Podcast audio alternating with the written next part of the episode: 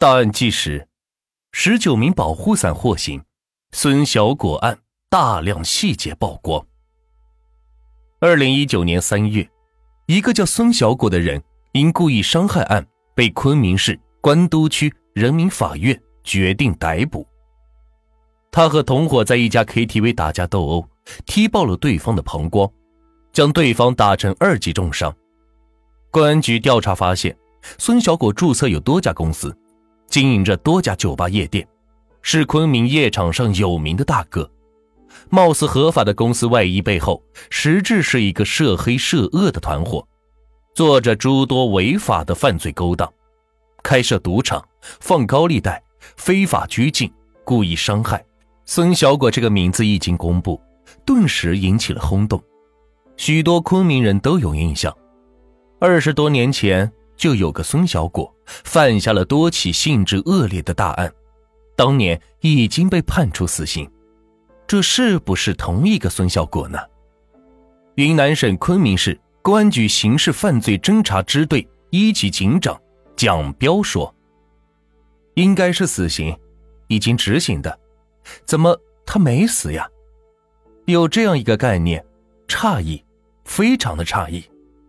这个孙小果正是二十年前的那个孙小果，他是如何离奇复活的？”是否涉及公职人员违法违纪？政法机关对孙小果涉黑涉恶犯罪团伙展开调查的同时，纪检监察机关也成立专案组，与政法机关协同办案，深挖背后的保护伞和涉黑涉腐败的问题，对涉及的一百多名公职人员进行了审查调查，最终给予党政政治处分六十人，组织处分五十人，谈话。提醒二十二人，移送监察机关审查起诉十九人，查清了这一案件中存在的公职人员徇私枉法的行为。云南省纪委监委工作人员张雪平说：“中间只要有一个人是严格执法，他的这个事情就走不下去。每一个人都松了这么一个小口子，最后就撕开了一个大口子。”梳理孙小果案跨越二十年的过程，他第一次犯罪是在一九九四年，当时在昆明市环城南路，他和另外四名男子光天化日之下，将两名女青年强行的拉上车，开到郊区实施轮奸。当时孙小果不是主犯，且未满十八岁，被判处了三年的有期徒刑。然而到了一九九七年，本应在监狱服刑的孙小果。离奇的出现在了社会上，再次强奸四名未成年女性，其中一人是未满十四岁的幼女。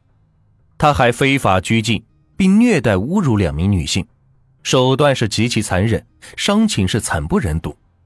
他的罪行当时是引发了公众强烈的愤慨。经调查发现，是孙小果的母亲孙鹤宇和继父李桥忠，在一九九五年找关系。非法为孙小果办理了取保候审，随后又非法为其办理了保外就医。云南省纪委监委工作人员陈浩说：“孙小果的母亲对孙小果，这种爱是一种无原则的，给他搞了一个假的病历，就做了一个保外就医，第一次就让他逃避了处罚，一天的牢也没有做过。”孙小果的母亲孙鹤宇，原名孙学梅，早先是昆明市公安局官渡分局的民警。继父李桥忠当时是五华分局的副局长。一九九八年，二人就因包庇孙小果一九九四年所犯的强奸案被查处。孙鹤宇被开除公职，并以包庇罪判处有期徒刑五年。李桥忠受到留党察看两年和撤职处分。给孙小果违规办理取保候审的两名警察也被以渎职罪追究了刑事责任。孙小果也因1997年再次犯下多桩重案，于1998年2月被昆明市中级人民法院一审判处死刑，立即执行。公众都以为事情到这里就终结了，没想到二十年后类似的情节再次上演，而且这次更是匪夷所思。是死而复生。彻底并公布孙小果案的真相，关乎社会对法治公平正义的信心。云南省纪委监委工作人员陈浩说：“司法是社会正义的最后一道防线。